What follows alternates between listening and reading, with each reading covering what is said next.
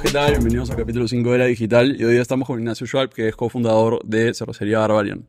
Eh, bienvenido, gracias por venir. Gracias. Y nada, nos gustaría empezar con que nos cuentes cómo empezó este viaje, cómo pasaste de ser Ignacio Schwab, el que no era cofundador de Barbarian, a dueño de esta empresa que muchas personas el día de hoy ya conocen. Chévere. Mira, nosotros comenzamos en realidad como un juego esto. Nosotros somos tres amigos del colegio que más o menos cuando estábamos terminando la universidad nos juntamos. Uno de mis socios estudió en Estados Unidos, dos de nosotros estudiamos en la de Lima.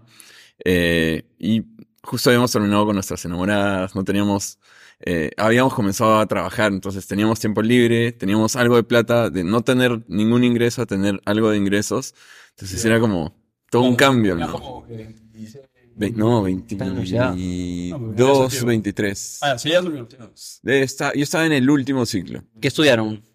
Eh, dos de nosotros ingeniería industrial en la de Lima y el que estudió en Estados Unidos estudió administración de negocios. Ya. Este, ¿Y de quién salió la idea? O sea, estaban tomando chelas un día después de que sus flaques los habían, las habían terminado y... sí, en verdad era cero triste, era todo, o sea, era como, tenemos, estamos jorgeando, Es el negocio más como que bro que puede haber. Claro, y era como, hay que hacer algo, tenemos tiempo y algo de plata, ¿no? Para nosotros era de cero a algo de plata es un montón. Entonces, eh, dijimos, bueno, sería la voz tener un bar.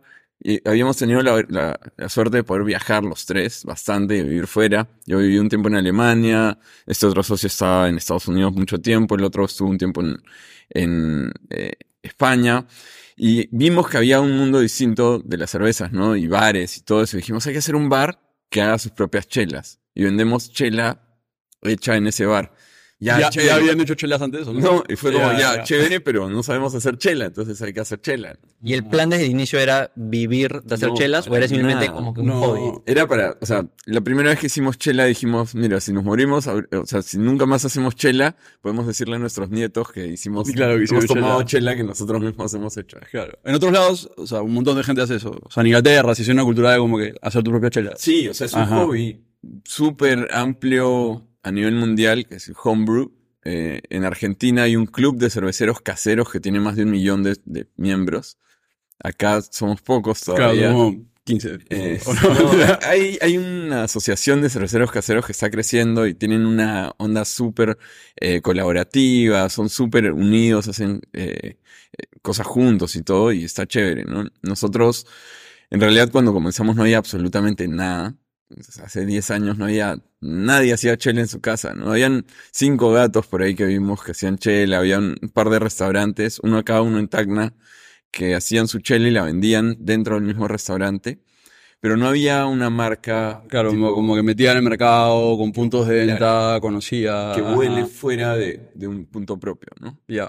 Ya, pero, pero espera, ustedes estaban como que ya hicieron su primera chela en ¿Cómo fue el momento cuando de- cómo fue el momento cuando decidieron oye ya, en serio vamos a hacer esto, vamos a hacer nuestro primer batch de Pero está de contando. cerveza"? viejo. Ajá. Sí, ya. este, o sea, dijimos, pucha, sí se puede hacer, nos metimos a internet, vimos cómo se hacía la chela, ni siquiera habían videos en YouTube de eso, o había muy poco, más lo vimos en un, un post, o sea, en una página que se llamaba cerveceroscaseros.com.ar, era argentina, eh, donde alguien contaba súper divertido cómo se hacía la chela, ¿no? Y juntamos todo lo que necesitábamos, que eran ollas, damajuanas, cosas de la cocina, ¿sí? Compramos un par de cosas más y comenzamos, ¿no? Sin pensarla mucho, en verdad fue para nosotros, ¿no? En, en ese momento era cero negocio. O sea, si alguna vez queríamos hacer un negocio era el bar, ¿no?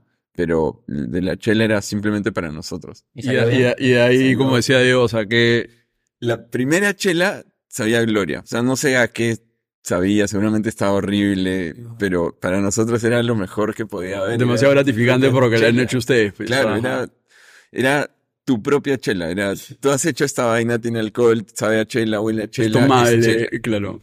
Entonces, eh, tenemos un video incluso de cuando abrimos la primera chela, que lo usamos como parte de otros videos, después se los enseño. Pero se ve la cara de emoción en ese momento y creo que ahí cambió todo, ¿no? Y nos comenzamos a meter, eh, comenzamos a hacer cerveza súper seguido. Bueno, súper seguido era una vez al mes porque tenía, demoraba un mes en hacerse la cerveza. Vaciábamos los, eh, los bidones donde teníamos la chela, pero eran bidones de, de plástico. Este, primero eran unos de vidrio gigantes, pero tenemos uno, ¿no? Entonces necesitábamos vaciarlo primero para poder usarlo de nuevo. Ya, claro. Entonces demoraba un mes, nos juntábamos de nuevo, hacíamos chela mientras nos tomábamos. Y se la chupaban ustedes, se Sí. lo daban a amigos y familia. En una sentada nos volábamos todo lo que habíamos hecho. ¿no? Demasiado orgullosos. Sí. Y borrachos. No, borrachos.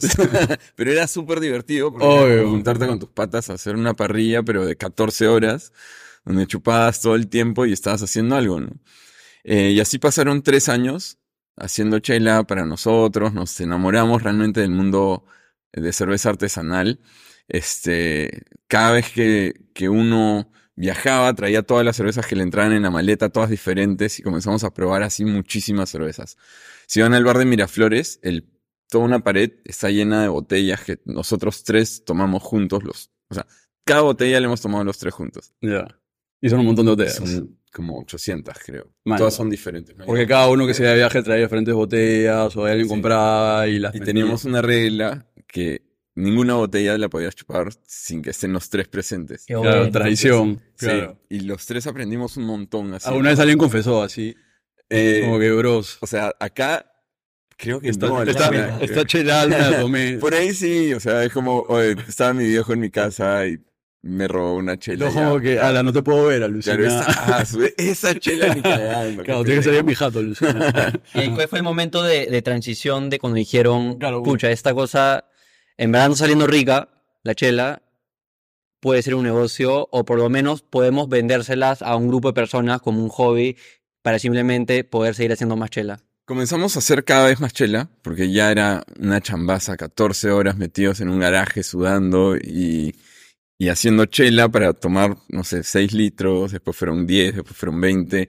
después ampliamos un poco, teníamos hasta 40 creo que podíamos hacer en un día, era tope, y se lo invitábamos a nuestros amigos, este, nos instalamos en un garaje, comenzamos a hacer un par de cosas de automatización para que se enfríe sola y mejorar un poquito la calidad.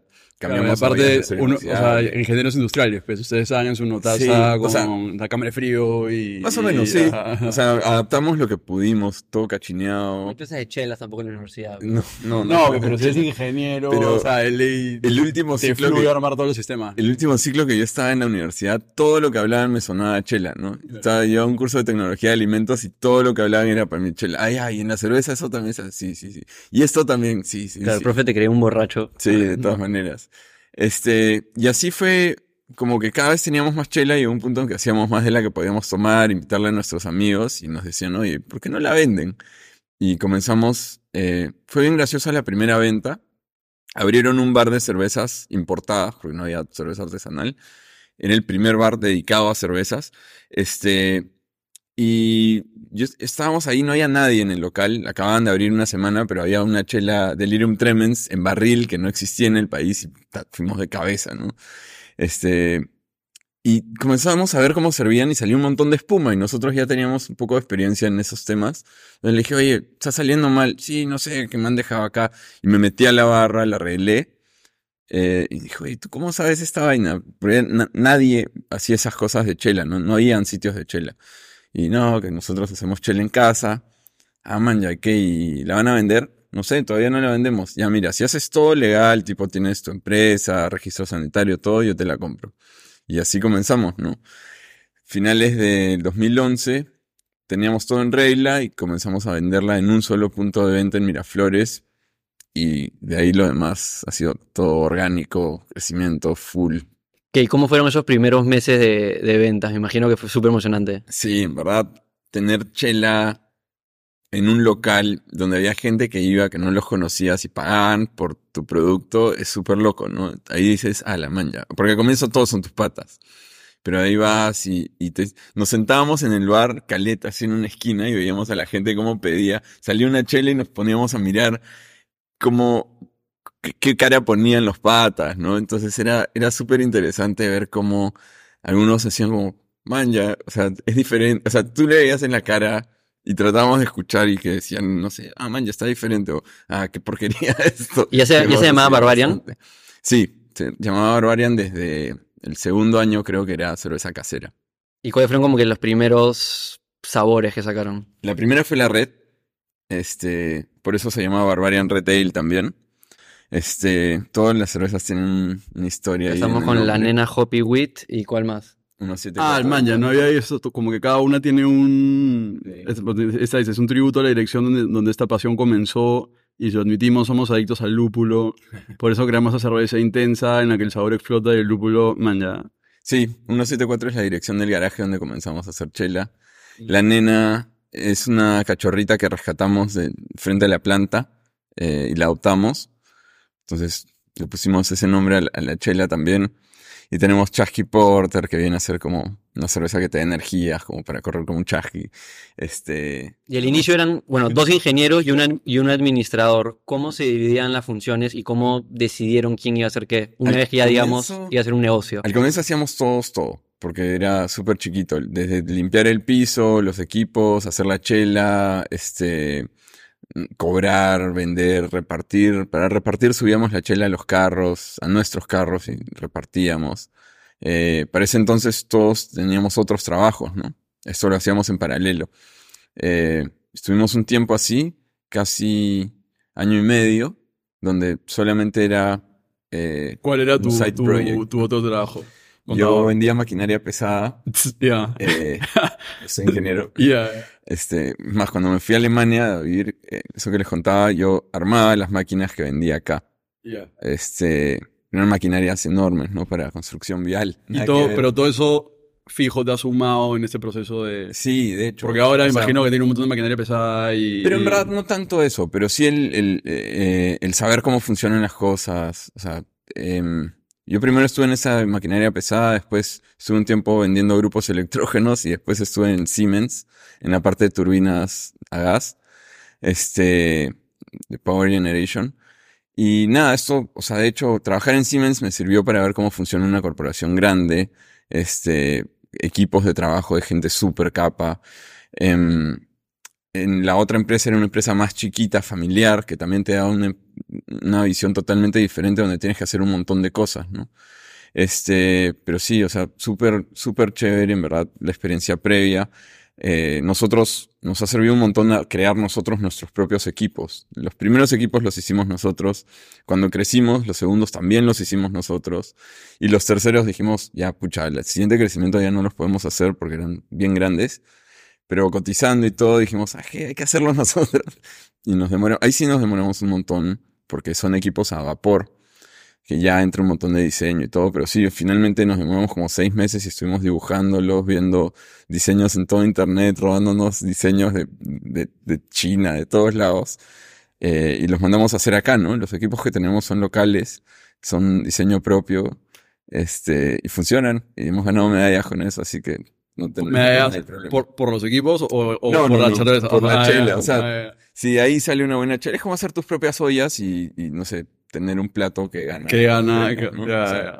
Y cuando, la olla nomás. y cuando hicieron escalar, ¿cuáles fueron como que las primeras contrataciones de equipos que hicieron, tanto humano como de, de capital de maquinaria, de todo? O sea, ¿cómo fue ese proceso de decir como que ya estamos en un bar, estamos pr- produciendo X cantidad de toneladas, pero esto ya lo queremos escalar, lo queremos llevar a todos los restaurantes, Claro, me imagino que, fue el momento en el que tuvieron esa conversación, como que todos vamos a tener que dejar nuestro trabajo actual y dedicarnos de lleno a, a esto y, Em, fue el y crecimiento fue hacerlo así. crecer. Estábamos en el garaje con un cliente y comenzó a crecer. Llegamos a tres, ya no entrábamos ahí. Porque comenzamos a agarrarnos el garaje del costado que era de la mamá de, Juan Diego.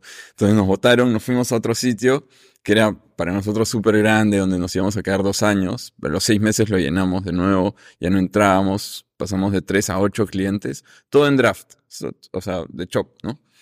Eh, y lle- llegó ese momento a los seis meses que ya no entraba más y dijimos, pucha, hay que pensar bien si es que nos queremos mover de nuevo, hay que hacer algo que soporte un crecimiento a cinco años por lo menos para no estar moviéndonos de nuevo.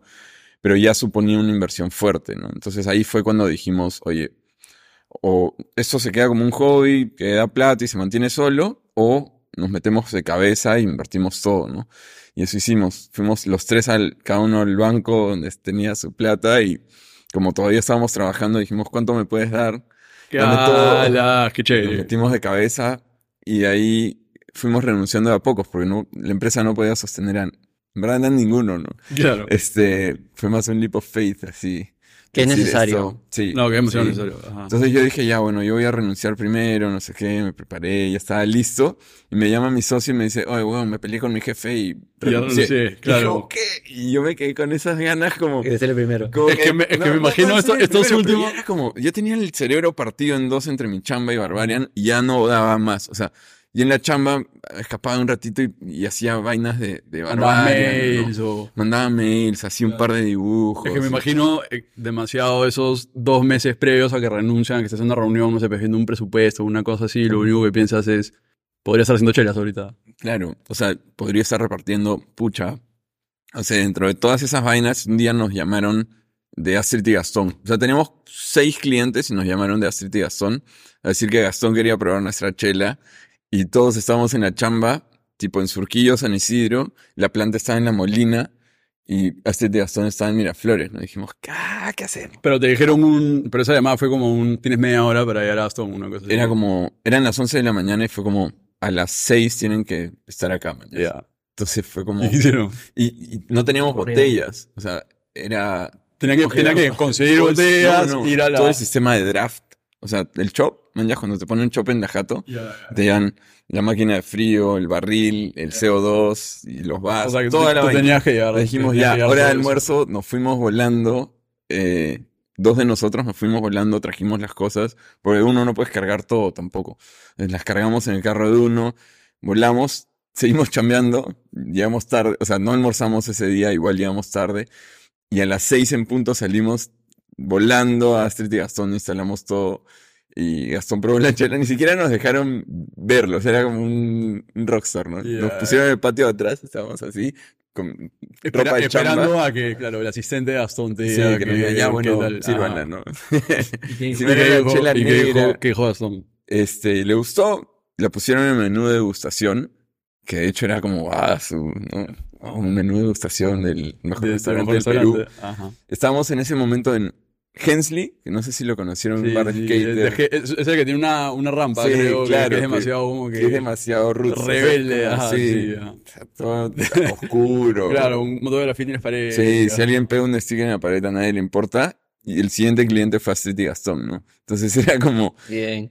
¿qué es esto, man? Ya Teníamos seis clientes en ese momento. Entonces Y cuando estaban debatiendo como que renunciar, ¿ustedes qué consideraban que era su pasión? Como que las chelas, la logística de producción, el simple hecho de, de emprender y trabajar para sí mismos, como que cuál era la, su estado mental. Creo que nunca pensamos en eso. Yo creo que lo que estábamos pensando era, estábamos haciendo una apuesta lean por la chela. Y, y ni siquiera lo sentí así, creo. Fue como, era natural, era, tenía dos cosas en la cabeza. Mi chamba de, de 9 a 6 y por otro lado tenía esta vaina de chelas que me encantaba, este, pero una apuesta súper fuerte. No existía el mercado. O sea, no era que puedo ser como este pata, ¿no? Era, vamos a ver qué hay. No, eras el único versus todas las marcas comerciales. Habían unos cuantos, pero éramos súper pocos, éramos cuatro, creo, compitiendo en ese momento. Fijo, servía, o sea, los benchmarks de otros países que hoy, en países como Argentina, Estados Unidos, en Europa, sí hay una cultura mucho más chelas tradicionales. Sí, O de sea, hecho, de repente eso sí era un poco más como... Pero igual no es ni tanto, es como un por ciento del mercado. Ajá. sí, y además lo veíamos como otro mercado que no era tan comparable, ¿no? Argentina siempre lo habíamos visto más desarrollado que nosotros, Chile también, este, Colombia casi no había nada eh, que se viera, ¿no? Entonces, eh, para afuera, o sea, fuera de los Tipo en Perú, ver a los otros países no veías tanto, porque son cervecerías chiquitas, más locales, ¿no?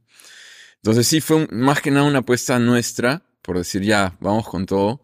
Hicimos un, sitio de 500 metros cuadrados, que era el terreno de, la mamá de uno de mis socios. Eh, lo construimos para que sea un local, o sea, una cervecería, pensando en un crecimiento futuro. Entonces, para no mudarnos, sino solamente cambiar equipos. Entonces eso demoró un tiempo, unos cuatro o cinco meses, construimos todo, nos mudamos, comenzamos a embotellar.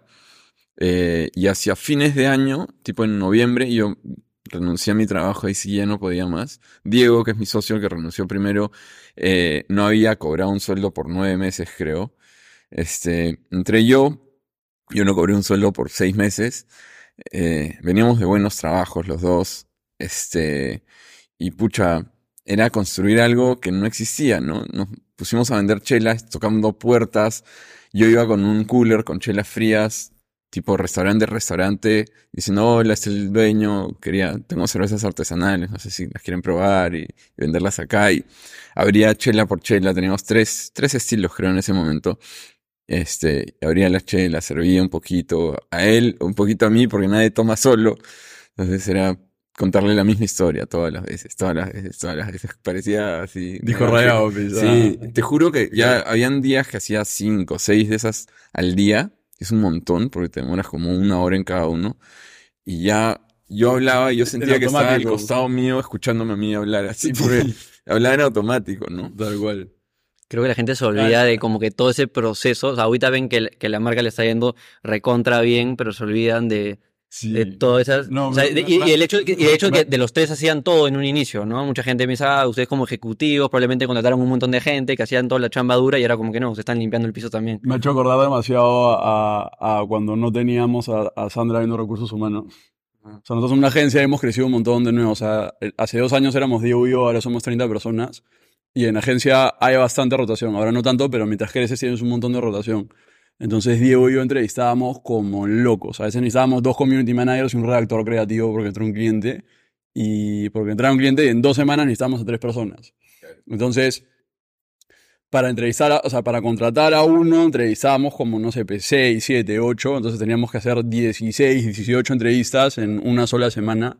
No, Un día entrevisté Y- a 15 personas en un día. Casi se y, desmayas, ca- y- ¿no? y cada entrevista era de, de media hora, sin Y- parar, no almorcé. Y era bien chistoso porque, porque siempre estábamos los dos y, y igual, uno hacía las preguntas que eran las mismas preguntas, o sea, teníamos ocho preguntas que eran así. Siente- Esas son las ocho raro, y de ahí el otro, y de ahí el otro era, ya bueno, y, y él te va a contar sobre la agencia. Y, y el otro le contaba sobre la agencia. Mira, somos una agencia de marketing, somos socios, empezamos así, creemos en esto, estamos así. Y era el mismo discurso, o sea, Sí, tal cual, horrible. disco rayado.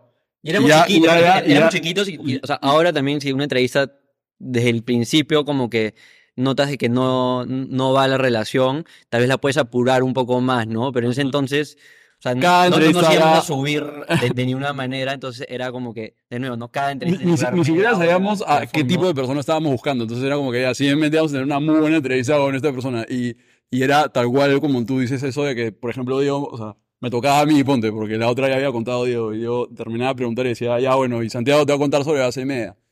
Y para mí era como si hubiese un botón de, de la historia de base media y lo apretas y yo entraba en automático. y, Sí. y ahí se iba a entrar otro. Era como que te toca y él está. Contando la historia. Ajá. Me parece que dijiste algo súper interesante que creo que mucha gente que quiere emprender no considera, que es que puedes primero tomar ciertas acciones mientras todavía tienes un trabajo sin, sin tener que mandarte desde un inicio, ¿no? Creo que muchas personas están con esta dicotomía de como que me quedo en mi trabajo y nunca emprendo, o me mando con todo y es este gran salto que le tengo un montón de miedo y renuncio a mi trabajo que como tú dices te, te puede estar pagando súper bien y tener una, una vida chévere, pero puedes justamente simplemente analizar qué es lo que quieres hacer y en tu tiempo libre, sea volviendo de la chamba a las 6, 7, 8 de la noche, darte unas 2, 3 horas al día para tomar esos primeros pasos, para ver si en primer lugar el mercado valida tu idea y poco a poco ya puedes ir soltando el tiempo, tal vez hasta en un momento cambiándote de trabajo a un trabajo que tal vez requiere menos de tu tiempo para luego darle un poco más de tiempo a tu emprendimiento sin dejar de tener recursos y así Sí. ir transicionando un poco. Yo creo que mucha gente no considera Ese opción. es totalmente. Y ahora creo que con todo esto de los, los libros de motivación y todo eso, hay personas que reciben un mensaje equivocado que es, ah, manda toda la mierda y renuncia y patea el tablero y ah, comienza tu vaina, ¿no?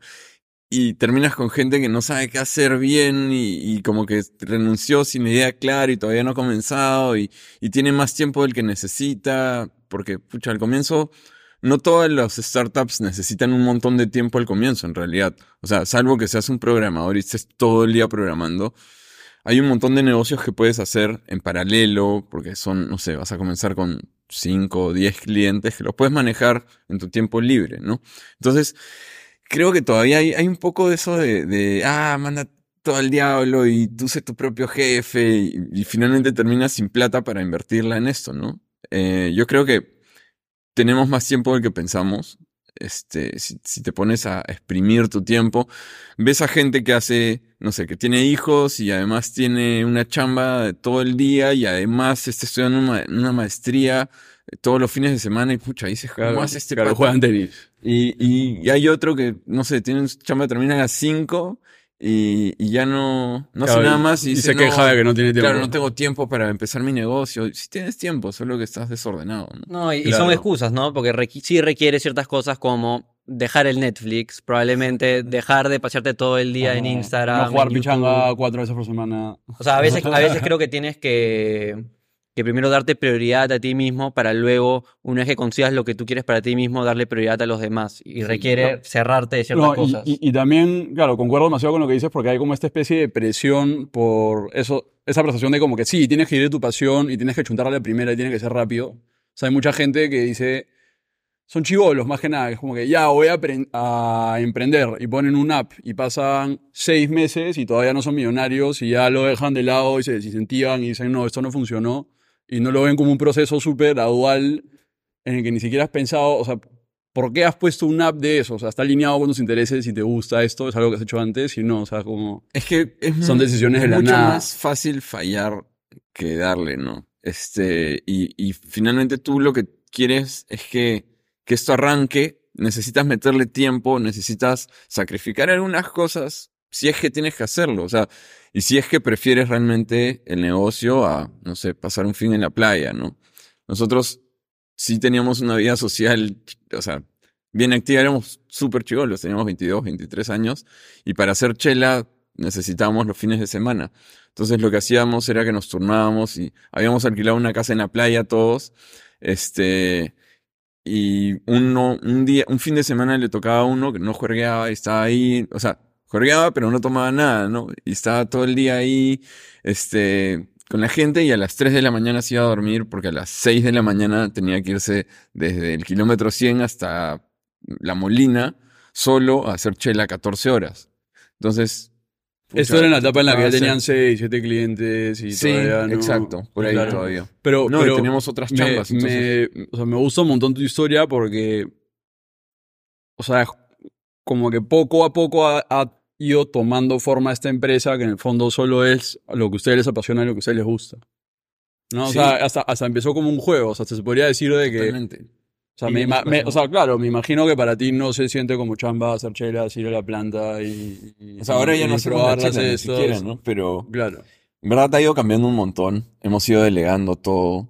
eh, pero sí, o sea, nos encanta lo que hacemos. Nos encanta el, el mundo de la cerveza artesanal.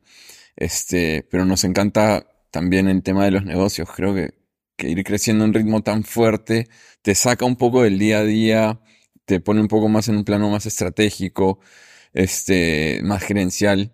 Y tienes que ir delegando, porque si no te estancas. O sea, sí, yo lo que digo siempre es, tú tienes, tú tienes un- una cantidad de tiempo en tu día. Y por más que seas el mejor del mundo en lo que haces, ponte que eres tan bueno que haces la chamba de cinco personas a la vez, pero es de cinco y no vas a crecer más. Si tú puedes delegar eso, no tienes límites, simplemente sigues creciendo, ¿no?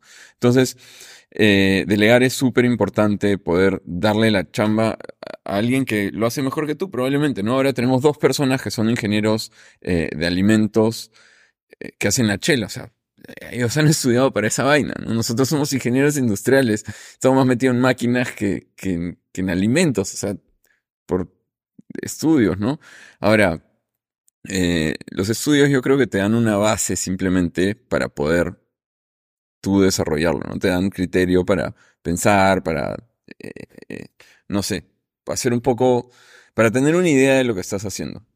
Em, yo sé que ustedes odian un poco el tema de- universitario, así, pero Todo bien, todo bien. yo creo que, o sea, a mí, yo, yo no lo considero sagrado ni nada, pero yo considero que te da una base y te ayuda, te, te enseña a pensar distinto. No, de todas maneras. O sea, yo creo que tienes que ir a la universidad de todas maneras si es que todavía no has encontrado esa vaina que estás seguro de que, que es tu pasión y de la que puedes vivir. Sí, o sea, y además es raro, pero a mí siempre me ha gustado el tema de ingeniería. Cuando era chivolo estaba metido en el capot del carro de mi viejo, viendo cómo, cómo él arreglaba el carro y todo eso. Yo desarmaba mis juguetes. Mi otro socio que es ingeniero industrial también tiene la misma onda. eh, y creo que somos dos de las pocas personas que decimos, yo he usado casi todos los cursos que he aprendido en la universidad. Ah, O sí. sea, de verdad casi nadie dice eso. Todo el mundo dice, nada, baja. o sea, tres cursos de la universidad. Elegi- elegiste demasiado bien tu carrera, entonces. Me gusta un montón, en verdad. Y, o sea, desde termodinámica, física, diseño. o sea, Yo me metía, o sea, me bajé un programita de 3D y comencé a hacer los bares. Y, y los bares los diseñé yo, básicamente, ¿no? Después con diseñadores de interiores. Ahora ya trabajamos con arquitectos, pero, no sé, hasta la ampliación de la planta la hice yo en 3D. O sea, nos ha servido esos cursos que pensamos que no nos iban a servir para nada, ¿no? Disposición de planta, o sea, Claro. eh, acarreo de materiales. O sea, y todo lo hemos usado, en verdad. O sea, cómo poner el pallet, cómo distribuirlo mejor. Todas esas cositas que tú dices. No, y, "Ay, a- lo usa". y aunque, y aunque no lo uses, lo que yo he notado, en especial de carreras como tal vez ingeniería industrial y administración, yo estaba en ingeniería y rápidamente me cambié a administración, pero lo que noté es que ambas carreras son súper amplias, entonces te permiten ver un poco de todo y más o menos aterrizar qué es lo que te gusta y luego obviamente ya sí es un camino y ya requieres de, de tu propio autoaprendizaje y ser autodidacta para ya ver cómo lo aplicas y, y que aprendes fuera de la universidad.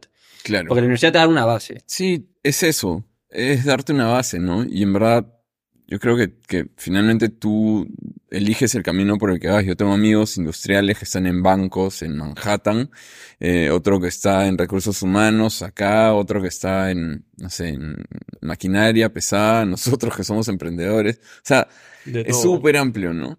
Sí. ¿Y qué has aprendido desde que se volvieron mucho más corporativos, como mencionaste? Desde que dejaron un poco ya la gestión de hacer la cerveza a un poco más ya manejar la visión de, de la empresa y marcar todos los planes, digamos, de, de largo plazo. ¿Cómo cambiaron un poco las funciones de los tres? ¿Qué les Claro, vacila hacer ahora? Claro, o sea, tu día a día, ¿cómo es? Eh, lo que más cambió, yo creo que lo que más importante fue, fue saber dividirnos las funciones, ¿no? Y no tropezarnos entre nosotros. Yo considero que ser una empresa con tres cabezas es súper valioso. O sea, poder confiar tanto en, en mis socios que, no sé, él se, tengo uno que se encarga de bares, otro se encarga de planta, y yo me encargo de marketing y proyectos, y cada uno confía en el otro lo suficiente como para decir, puta, tú míralo hasta donde veas, ¿no? Y por ahí hay cosas que la vemos entre los tres, pero finalmente, no sé, en marketing, si, si hay algo que no nos cuadra a los tres, yo me pongo necio con una cosa, él se pone, ellos se ponen necios con otra cosa, les digo, "Oye, espera, Confíen en mí. yo, sí, o sea, lo voy a ver, como, ya, finalmente, siempre hay discusiones, porque es como una familia esto, te peleas con tu hermano, te, te peleas a No, así es. No, y aparte es demasiado saludable, ¿no? Porque escuchas las perspectivas del resto, hay nuevas ideas, o a veces tú, tú estás muy convencido de algo y el socio, no digo otros socios, no, este, como te aterriza y te dice, oye, esto, ha- has pensado en esto y tú, ala, Sí, es que es súper importante tener esa confianza de poder mandarlo a la mierda con todas sus palabras y cinco minutos después tomarte una chela con ellos. Exacto. Eso es lo que tenemos, creo que nosotros, o sea, nosotros, o sea, algo que creo que tenemos nosotros muy bien en nuestra relación como socios y creo que se la- es lo que debería tener toda relación de socios, es tener la misma visión a largo plazo de lo que se quiere lograr de acá a uno, cinco, diez años. Y luego, obviamente, van a haber fricciones en las decisiones del día a día. O sea, nosotros discutimos Claro. por, oh, el post debería ser así, o la campaña o debería ser Si así. cobramos 100 dólares más o 100 dólares menos, o si nos sentamos así o nos sentamos así. Sí, o, todo. O hasta Sí. contratar una persona o Ajá. otra persona, pero nunca discutimos sobre, sobre las cosas lo- grandes. ac- Exacto, y más que nada lo- los valores más, más importantes, ¿no? Sí, te- nos peleamos hasta qué cuadro va a la izquierda del otro. O sea, Ya, huevadas y te pe- puedes pelear media hora por eso y fuerte y con más gente en el cuarto, pero no sé, ya sabemos que es por, porque yo una vez leí en un libro de Mark Cuban que, que dice, ese libro lo leí, lo único que saqué es esto, ¿no? Que es como, tú te peleas con tus socios tanto porque defiendes una idea en la que tú crees un montón. Si no te importara tanto, ya, sajeaslo como quieras. Pero si tú crees que es la decisión correcta, te vas a pelear y, y el otro también está peleando por lo mismo. Entonces hay fricción y finalmente si conoces tan bien a esa persona, pucha, llegas a un puerto, man, ya- y al- algo decides. O sea, finalmente esas decisiones así además no, no son generalmente trascendentales, porque en las trascendentales generalmente estás alineado. No, al final vas a decir, sí, con- pues. oye, Santiago, Ah, de Mesta sí, y, y- eh, y- eh, y eh, Santiago eh, me exacto, sé de Mesta. Con esta, claro, o sea, prefiero, o sea, ya sabes que el cuadro esté en un sitio donde no me gusta a quedarme sin socio. Sí, no, y, y- y si no funciona lo cambias, pues. Ajá, O sea, pero, pero lo importante es que en lo trascendental y en lo importante sí estamos de acuerdo. Entonces el resto en verdad son cosas... Y poco a poco también vas Ajá. aprendiendo en qué es mejor eh, cada, Cada uno. uno. Por ejemplo, antes sobre contratar teníamos un montón de fricción y ahora creo que Santiago es mejor contratando personas que yo porque yo me fijaba tal vez mucho en las habilidades que tenía la persona en ese momento dado cuando lo estaba entrevistando y tal vez me ponía a hacer preguntas tal vez muy técnicas para saber si sabe, para si puede cumplir la función hoy.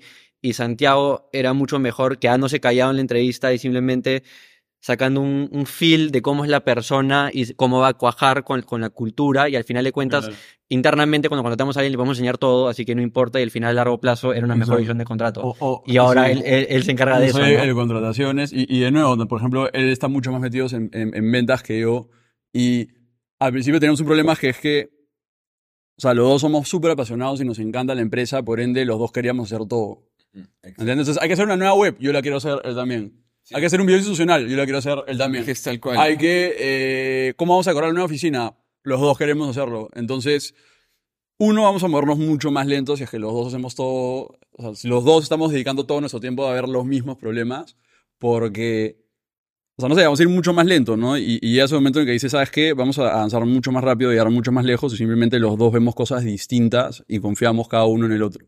Claro, sí, totalmente. Antes nosotros también nos iban a entrevistar en el comercio, puta, todos Los tres. empezar. Ajá. Ajá. Y ahora es como, y, y uno no podía y teníamos que moverlo, y el otro no podía y, y era- ahora es como ya, o sabes que no puedo, anda tú, man. ya. Exacto. No, hasta, hasta a veces, por ejemplo, yo me acuerdo la primera vez que me quedé solo con la agencia, pues somos una empresa de servicio, entonces tienes que estar todos viendo los clientes, etc. La primera vez que me quedé solo con la agencia estaba como que, como que creo que en un año y medio nunca me he quedado yo solo con, con, con las 30 personas acá. O sea, se sentía raro y decía, ¿qué sonso? Porque lo más útil sería de que, por ejemplo, yo me quedé una semana acá en la agencia cuidando todo lo que tenemos y viendo que todas las operaciones estén buenas y Diego esté fuera de la agencia buscando nuevos clientes, buscando nuevos tratos, reclutando gente, eh, armando propuestas y cotizaciones. ¿Qué tanto mucho más lejos llegaríamos si hacemos eso? Y Tiene- Totalmente. ¿No? Y, y tiene como que dos lados, creo que la recomendación típica, que es como que si te vas a juntar con alguien, júntate con alguien que tenga los expertices, o sea, totalmente lo opuesto que tú, para que esta persona vea A y tú veas B. En ese sentido, nosotros no lo tenemos, porque No, para mí para- Santiago es la persona más parecida a mí que conozco. planeta. ¿No? sí. En- em, Ganas de- pero a, a la. a- Es más, los dos tenemos el mismo tipo de personalidad. Hay un examen que es el Myers-Briggs, que tiene 16 tipos de personalidad y los tenemos exactamente el mismo tipo de Ajá, personalidad. Es bien ENFP. loco. Eh, ajá. pero a la vez también tiene su, lado positivo de que hay menos estas fricciones por lo que queremos, ¿no? Y poco a poco vamos a ir aprendiendo en qué nos diferenciamos. Pero es, sí, y es súper básico poder entender en qué es mejor el otro que, que tú, man, ya sí. Y es raro al comienzo admitirlo y todo eso, pero después te suma y, y hasta te vas alejando tú mismo de eso y se lo vas dejando porque confías en esa persona y, y tú puedes avanzar mucho más, ¿no? No, no, y hasta te diría que, o sea, o por lo menos en nuestro caso, no es un tema de quién es mejor en qué, sino que es hasta más bravo to- todavía reconocer que el otro puede ser igual de bueno que tú en, en varias cosas. Sí, ¿No? Entonces, por ejemplo, si Diego va a ver estrategia con un cliente o yo voy a ver estrategia con un cliente, digo, probablemente tomemos caminos distintos, pero yo confío en que los dos caminos van a ser buenos. ¿Entiendes? O, y, y ya a un nivel más macro, yo creo que él va a acertar más de lo que se va a equivocar en todas las decisiones que tome con la empresa. Si tuviese que ver todo. Entonces, como que, claro. ya, Sí. manos sueltas. Sí, y al final todos se van a equivocar No tarde o temprano. Este, qué romántico momento. Sí, sí, sí. Pero al final todos se equivocan, o sea, tienes que, Exacto. tienes que seguir dándole para adelante. Si estás buscando un socio perfecto, no existe. No, no hay. Y, y- y tampoco, o sea, yo no soy socio perfecto, ni tú, ni nadie. no, O sea, nadie, Pero nadie. chéveres que eran patas antes. Sí, Eso ayuda un montón, Pero porque en verdad sería bien solitario emprender sí, estando solo. Es bien difícil. Y hay gente que se manda, y esa es mi primera recomendación cuando alguien me dice, oye, Diego, quiero emprender esto, ¿qué te parece? Yo es como que consíguete un socio porque pero hay, hay grandes chances, hay grandes De- chances, siento que te rindas, hay grandes chances, hay grandes chances que creo que te rindas cuando cosas sucedan mal si es que no tienes a alguien que cuando tú estás bajo esa, persona, esa- esa persona te la sube y viceversa. Pero también es mejor estar solo que mal acompañado. ¿va? O sea, Eso también, eso, eso es peor. Eso es peor. Sí, de o sea, todas maneras. Si no tienes un buen socio, te vas a pelear. Y si te peleas con un Nosotros, pata. nosotros éramos que- cuatro socios cuando empezamos la chocas. agencia y duramos dos meses. Sí, no, es que no se puede. Es, Y ahí nos fuimos Diego y yo por nuestro lado. necesitas a alguien, como digo, que lo puedas mandar a la mierda. Yo creo que esa es la prueba de fuego. Si puedes mandarlo a la mierda y seguir siendo patas, está todo bien. Yo, Sí, y, es verdad, es verdad. y para cambiar de tema, hoy en día, ¿en qué están?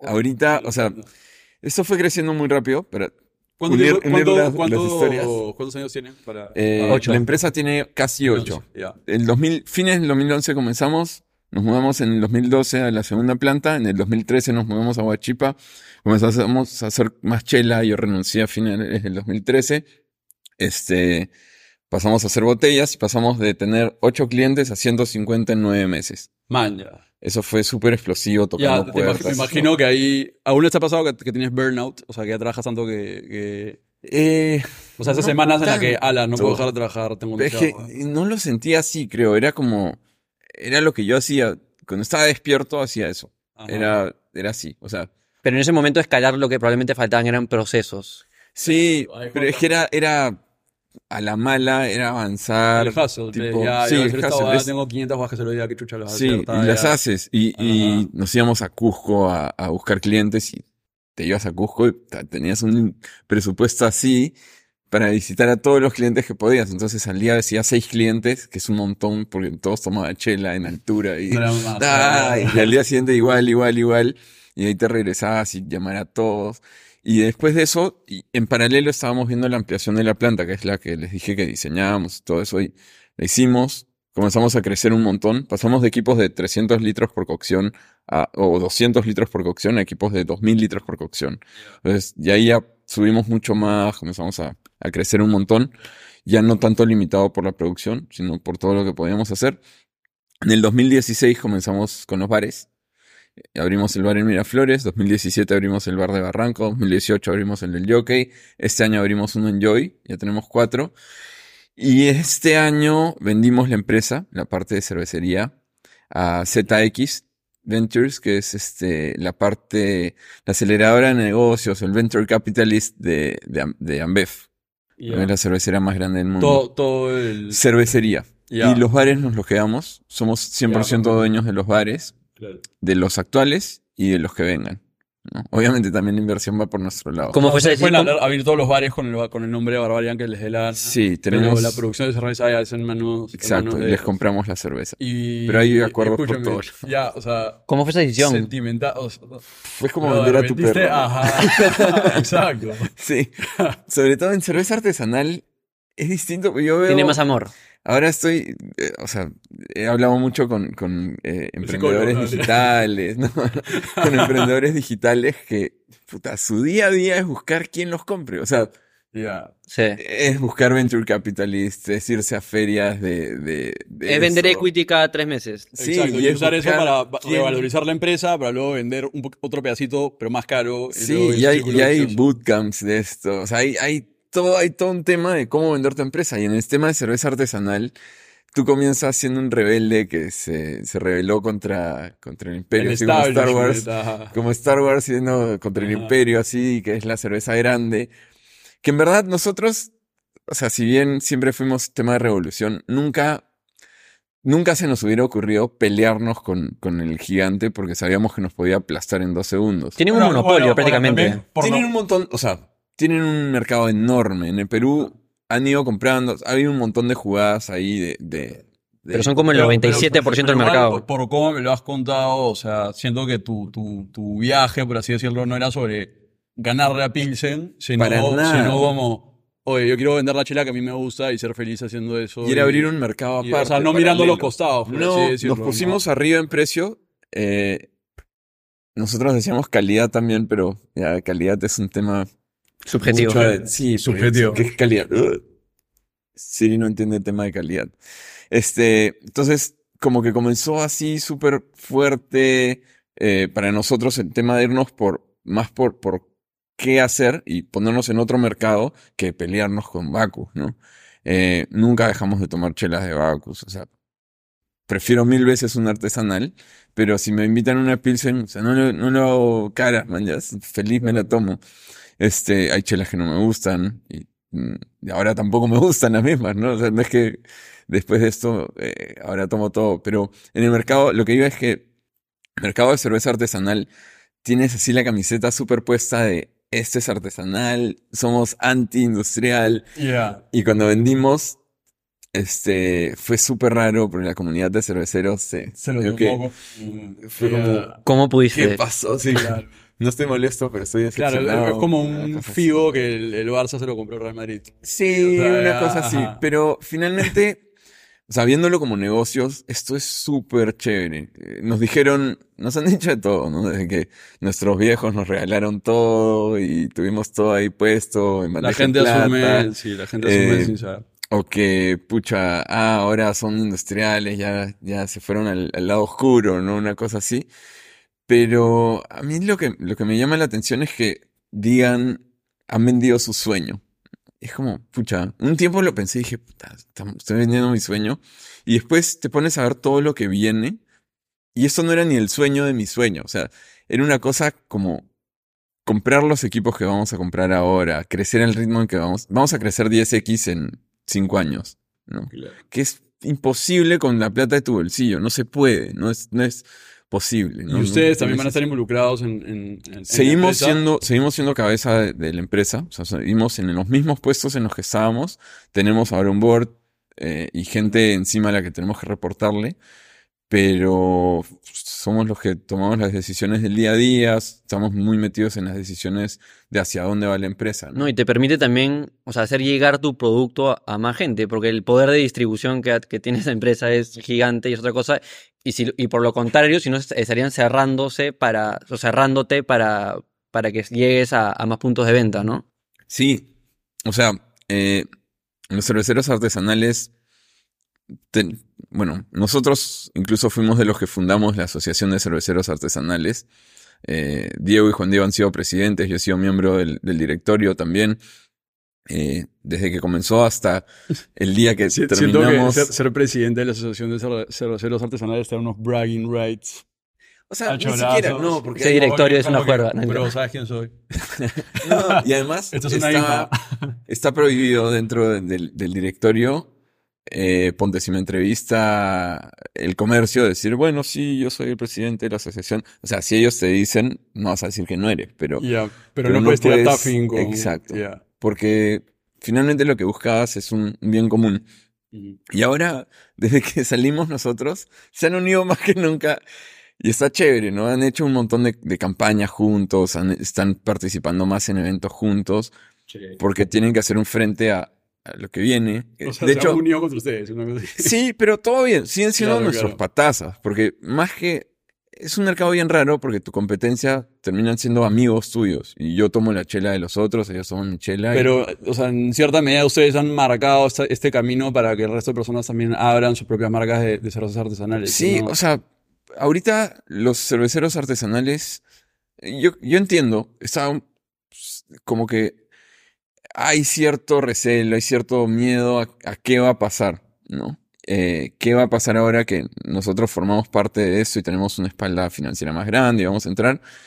Lo que va a pasar es que vamos a llegar a más puntos, eh, como hemos ido haciendo, nosotros comenzamos de cero y hemos comenzado a abrir mercado. Yo siempre digo que es como entrar a la selva con un machete y vas viendo a dónde A ver, diablos viendo llegas, si te ¿no? compran o no te compran. Este, y toda la vaina. Y, y no, y o sea, ¿cuál es el camino por el que va la chela? Y el que llega después tiene un camino un poco más marcado, igual tienes que hacerte camino porque no es fácil. Pero hemos entrado a muchos puntos de venta donde hemos sido los primeros en entrar y han ido, o sea, ese mismo cliente ha dicho, pucha, ya, ok, yo soy, eh, yo, yo vendo cerveza artesanal, vendo Barbarian, pero también quiero otra cerveza. Y ahora lo que va a pasar es lo mismo, pero por mil, ¿no? O sea, vamos a entrar a puntos de venta que no existía la cerveza artesanal y ellos también van a seguir eh, entrando. Lo más difícil de la cerveza artesanal es hacer que la gente la conozca, la pruebe, le guste y diga, ah, man, ya cerveza artesanal no es ¿Cuál- tan raro como ¿Cuál suena". es la diferencia entre una cerveza artesanal y una cerveza no artesanal? Te pregunto porque O sea, claro, tú me dices cerveza artesanal y me imagino ustedes tres en su garaje con mangueras o sea, de jardín, en verdad, que ni siquiera deberían estar ahí. Claro, depende de la fábrica o tu método. pero depende de qué, porque en el año 5 de tu empresa tú tenías una fábrica de 500 metros cuadrados, eran tres, tres ingenieros con sistemas, o sea, eso sigue siendo artesanal porque filosóficamente es lo mismo que Bacus con su... Con su, con su Esa es, es una línea bien borrosa. Eh, en Estados Unidos es hasta, es hasta el asociación. 3%, o sea, si tienes menos del 3% de la cerveza que se vende en el país, que nadie llega a eso, o sea, es, es demasiada chela. Em, Goose Island, o bueno, no sé, em, Sierra Nevada, por ejemplo, tiene una cervecería enorme. Boston Beer Company tiene otra cervecería gigantesca, o dos creo, en Estados Unidos, pero son enormes, o sea, son del tamaño de, de Bacus casi, ¿no? Son la mitad que Bacus, creo, una cosa así. Eh, y tú dices, pucha, entonces, ¿por qué es artesanal o no, no? Y yo creo que va más por, un por parte de feeling, de, de qué es lo que estás transmitiendo, qué quieres hacer con la marca. Una marca industrial lo que busca es ser un commodity casi. Es una chela que le gusta a todo el mundo. Que si te dice, si pides una chela, o sea, como tráeme una chela al mozo, sin pedir una marca, te traen esa chela y te la vas a tomar porque es lo que esperas, ¿no? Te la tomas, ni, ni, ni siquiera estás atento a lo que estás tomando. Si era Pilsen, Cusqueña, Cristal, Budweiser, Heineken, lo que sean, no, Claro, te lo tomaste, te terminaste la chela, nunca supiste qué era, pero una chela, punto. Eso es una chela industrial. Y la artesanal va más por el lado de las variedades, un sabor que te marque, la IPA que tiene un montón de amargor, tienes más los porcentaje de alcohol, cervezas oscuras, cervezas ácidas. Entonces, Claro. juegas un poco más con tu marca como cabeza de, de- de marketing. Una marca que tiene un montón de productos, ¿no? Y por el lado de la industrial, nadie es, o sea, hay mucha más gente que sabe que es Pilsen a que es Bacus, ¿no? Bacus finalmente es la empresa, pero la marca es Pilsen, ¿no? O Cristal. Y tú eres fan de Cristal o de Pilsen. No eres fan de Bacus, ¿no? Este, acá es al revés, tú eres fan. Probablemente la retail sea la que más te guste, pero tú eres fan de Barbarian, ¿no? Y ah, también me gusta la IPA. Y Claro, la eres fan de Barbarian porque es artesanal. Sí, No. pero no tanto. En parte. o sea, También es porque por, por lo que la marca representa, la Eh, eh, comunidad. exacto, porque representa como que emprendimiento, la amistad. También es medio cool. pasión, Sí, es, es como que sincero, no, Como- no es como que el, el capitalista. Sí, pero ¿por qué prefieres tenernos en una lata de Red Bull en la mano que te cuesta 8 lucas versus una lata de, de Volt que te cuesta 2? Brand. Y mencionaste algo que me pareció chévere, que es que algo que es difícil con una marca de cervezas y probablemente con muchos otros productos de consumo es que el reto al inicio es hacer que te conozcan. ¿Tuvieron como que sus inicios a una iniciativa de marketing o algo interesante que funcionó para sacar adelante y que muchas más personas lo Claro. conozcan? Creo que lo más importante fue eh, como que armar una personalidad de marca, ¿no? Y tener, o sea, Barbarian, ¿quién es Bar- ¿qué es Barbarian? ¿Quién es? ¿Cómo? Si fuera una persona, ¿cómo sería? ¿Y qué haría? ¿A dónde iría? ¿Y qué tomaría? ¿Y qué? O sea, como una personalidad que, que tú puedas eh, sentir más personal, ¿no? y que todas sus acciones sean coherentes con esa Exacto. personalidad. O sea, si, si ves a Barbarian en, un, eh, no sé, auspiciando el Ballet Nacional es como raro, ¿no? Claro, Dices- es coherente. No, pero si lo ves en un concierto rock sí suena mucho más, ¿no? Entonces yo creo que va por ahí un poco tener un poco la, la personalidad de la marca. Y ganarse ciertos nichos probablemente. Sí, y que ahí el boca a boca probablemente lo, lo exponga un poco más. Comenzar siendo tú mismo, ¿no? Eh, tus patas van a, van a ser tus fans y después tus patas le van a recomendar a sus patas y el boca a boca súper fuerte pues el mejor marketing que hay, ¿no? Eh, ahora que estamos con ZX estamos viendo eh, los arquetipos de marca. No sé si han visto esto, hay, hay 12 arquetipos de marca y todo esto y, y define un poco la personalidad de, de la marca y lo hace más coherente a la hora de comunicarlo, ¿no? Y probablemente estás haciendo más eh, investigación del mercado, de comportamiento de consumidores. Sí, el VI ahorita es que vamos a tener es, es incomparable, pues. o sea, eh, ver, no sé, todas las estadísticas del mercado, dónde se vende más chela de este tipo y cómo es la gente Claro. aquí. Y todo ese know-how y toda esa información viene justamente por... por Sí. Los costos de logística se van a desplomar. O sea, Pero todavía, o sea, es un tema que nos tenemos que engranar a la máquina que no es tan fácil, ¿no? Porque necesitamos estándares de otro nivel. Nosotros estamos en el nivel sub-cero y tenemos que llegar a los niveles que, que ellos piden. ¿Y qué te hubiese gustado que te digan cuando están, estaban empezando? O sea, ahora que ya es un caso de éxito, ¿qué te hubiese gustado saber en un inicio que hubiese hecho que, que todo el ¿Qué conse- camino sea más fácil? Claro, ¿qué consejo te darías después de sacar esa primera En el chela, 2011, llegar a así. En el 2011. No sé, Solo todo ser uno. ¿no? Confía. Claro, confía, confía. confía y, y mándate por lo que tú crees que es lo que, lo que va a funcionar, ¿no? O sea, confía en tu instinto un poco. Este, Chévere, ¿ah? sí, es, creo que finalmente es eso, ¿no? No pensarla tanto. La gente le da muchas vueltas, creo, a veces a las cosas para que salga perfecto y Y también probablemente paciencia, ¿no? Porque algo que hablamos al inicio, eh, Santiago, tú mencionaste que, que a veces muchos emprendedores, muchos también jóvenes, si es que la cosa no está andando a la perfección, a los seis meses se rinden y hasta algunos, peor aún, sienten que desde un inicio ya son como que el CEO y no, no tienen que hacer nada del trabajo duro.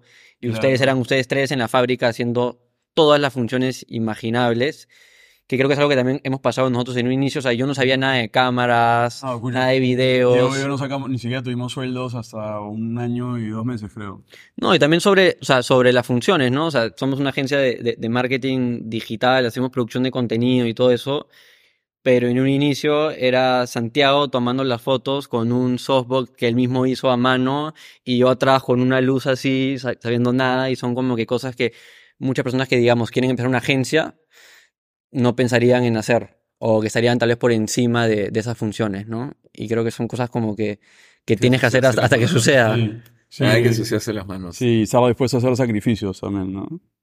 Sí, sí. Al final yo creo que esos sacrificios, o sea, cuando miras atrás, los he tomado sin darme cuenta ni siquiera, porque más que sacrificios es Que no, yo se, es que no, se- es estar- que no se sienten como sacrificios. Claro, o sea- por, ejemplo, de nuevo, eso que tú dices, si estuve seis meses sin sueldo, nosotros Sí. tuvimos también, estuvimos un, o sea, un montón de tiempo sin sacar ni un sol, pero estaba feliz. Exacto, o sea, y, si, y si había plata, prefería comprar una cámara o comprar una compu a llevármela yo y gastármela en qué, tipo, es que salir sí, o sea, a- el sacrificio, ¿por qué es? Porque en vez de comprarte la cámara, no, no te fuiste de vacaciones con tu flaca, o sea, yo creo que prefería estar metido de cabeza en la chamba, sacándome el ancho sin ganar un sol, que estar de vacaciones. O sea, era claro, en, la- en las vacaciones he estado pensando en la champa. Sí, o sea, si lo hablas dices qué huevón, ¿no? Pero, o sea, ¿qui- ¿quién, ¿quién va a preferir eso? Pero realmente es lo que sientes. En ese momento ni siquiera lo piensas. Es, a ver, tengo que estar en mi chamba de 9 a 6 todos los días ganando un sueldo de puta madre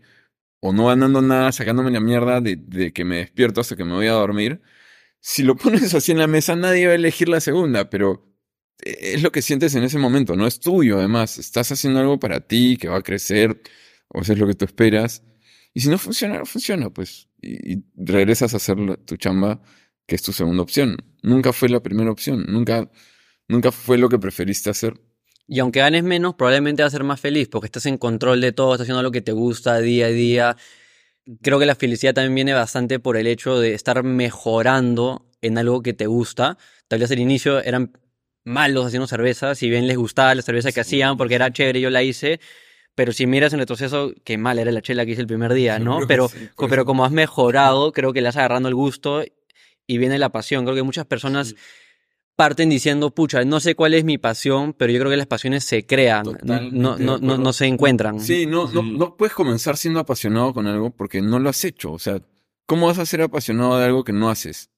Te tienes que hacer Claro, o que no has probado. Claro, es como que dices, ah, la- yo quiero ser futbolista porque me apasiona el fútbol, nunca he pateado una pelota Claro, en mi vida. o, o nunca No, entrenado no, seis pues, meses al hilo y Claro. jugado un partido y... Exacto. Exacto. O sea, tú te vas haciendo, tú te vas apasionando con lo que haces porque lo estás haciendo. O sea, y tienes No que ser porque- sincero también, ¿no? Como Sí. que, ala, qué loco. O sea, yo decía, por ejemplo, porque con, con la universidad yo me acuerdo que era un desastre, era súper desorganizado, desmotivado, llegaba tarde, etcétera. Y con la agencia era todo lo contrario. Podía quedarme hasta las 2 de la mañana trabajando y no se sentía como trabajo, ¿no? Entonces decía, qué raro.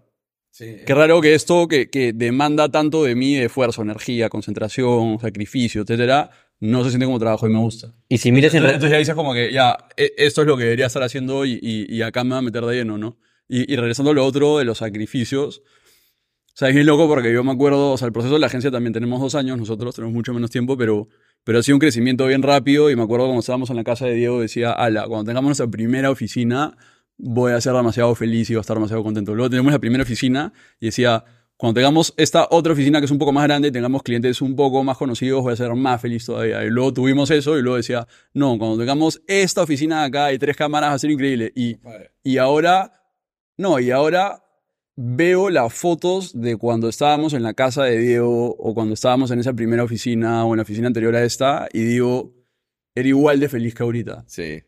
¿Entendés? O sea, o sea, en ese momento estaba igual de emocionado, igual de feliz, igual de motivado que el día de hoy. Entonces ya es como simplemente dejarte llevar por este proceso de, de encontrar, encontrar lo que te gusta y como dices tú, mejorar haciéndolo y, y, y eso es, y ver a dónde te llega. Y mientras antes te mandas mejor, ¿no? Porque tienes menos compromisos por otro lado que, que cumplir, Eso sí, pero, pero igual tienes que que evaluarlo. O sea, igual siempre hay un riesgo. ¿no? conciencia de qué estás haciendo, ¿no? No es solo lo que decíamos, ¿no? No es al- Claro, no es ese, ya renuncio. Pero y- sí es, sí es encontrar lo que quieres, es ver que, que eres bueno también. O sea, si, no sé, pues dices, ah, quiero ser futbolista, pero es una porquería jugando fútbol, no la vas a hacer, pues, no. Claro, ya tienes. No es 30. que, sí, no, tienes 30, nunca fuiste bueno en fútbol, no, no vas a ser el mejor, man, ya. Claro, Este, ahí nomás juega con tus patas la pichanga del fin de semana. sí. Pero, eh, o sea, finalmente yo creo que vale mucho más la perseverancia, el estar ahí, el dedicarle horas,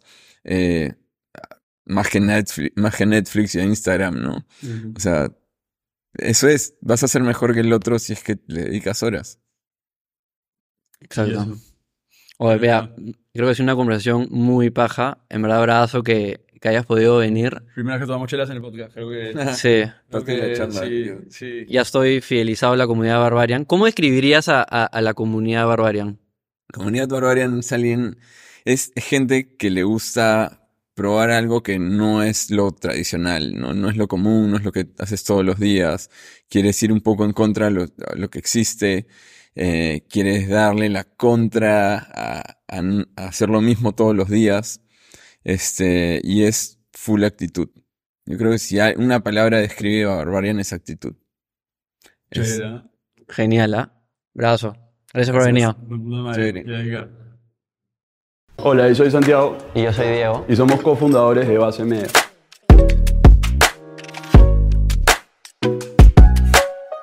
Somos una agencia que ayuda a empresas que no tienen los conocimientos o la infraestructura para hacer actividades de marketing digital, adaptarse y destacar en el mundo de las redes sociales a través del manejo integral de su presencia en línea. Otras organizaciones comprometidas con destacar e invertir en plataformas digitales fallan más que nada por una oferta del mercado. Tienen que recurrir a diversos proveedores como una agencia de publicidad, una productora, una agencia de medios y muchas veces una agencia de relaciones públicas para en verdad abastecerse de todas las funciones necesarias para una estrategia de marketing digital balanceada. Y esto genera mayores costos, mayores ineficiencias por tener a todos estos proveedores divididos en diferentes lugares y no tenerlos bajo un mismo techo.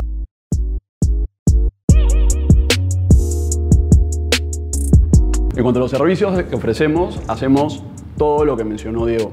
Partimos por la estrategia y entendemos los objetivos comerciales y de comunicación del cliente. Una vez que tenemos un framework de trabajo bien- definido, pasamos a hacer una estrategia de comunicación y comercial para cumplir todos los objetivos del cliente. Encontramos las audiencias del cliente en las plataformas que deberían estar, definimos cómo segmentar las audiencias, hacemos estrategias de comunicación para llegar a cada uno de estos públicos con los atributos o mensajes indicados.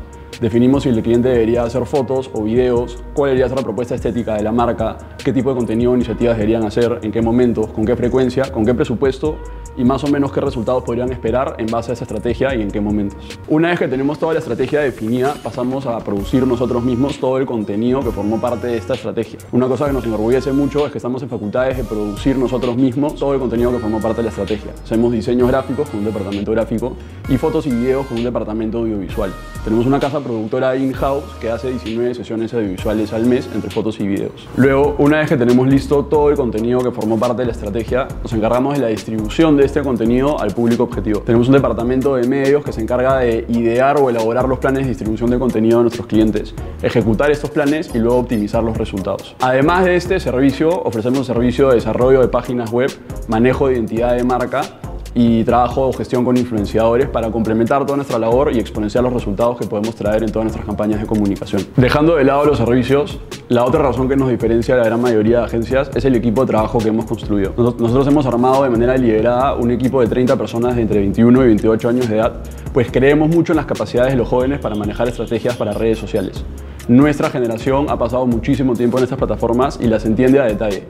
Y es por esto que hemos armado este equipo de trabajo joven, dinámico y que nos ha traído resultados muy creativos e innovadores en todos nuestros trabajos. Estamos muy contentos de nuestros dos años en el mercado haber tenido la oportunidad de trabajar con empresas de diversos rubros, desde banca, retail, salud, construcción, entre otras, y habernos sabido poner los zapatos de cada cliente para cumplir con diversos objetivos, desde reconocimiento de marca, recolección de leads para B2B, ventas en e-commerce, atracción de talento a la organización y más. A futuro queremos ir ayudando a nuestros clientes a triunfar en esta nueva era digital llena de constantes cambios. Y por eso los invitamos a conocernos en nuestras redes sociales y a visitar nuestra página web basemedia.p.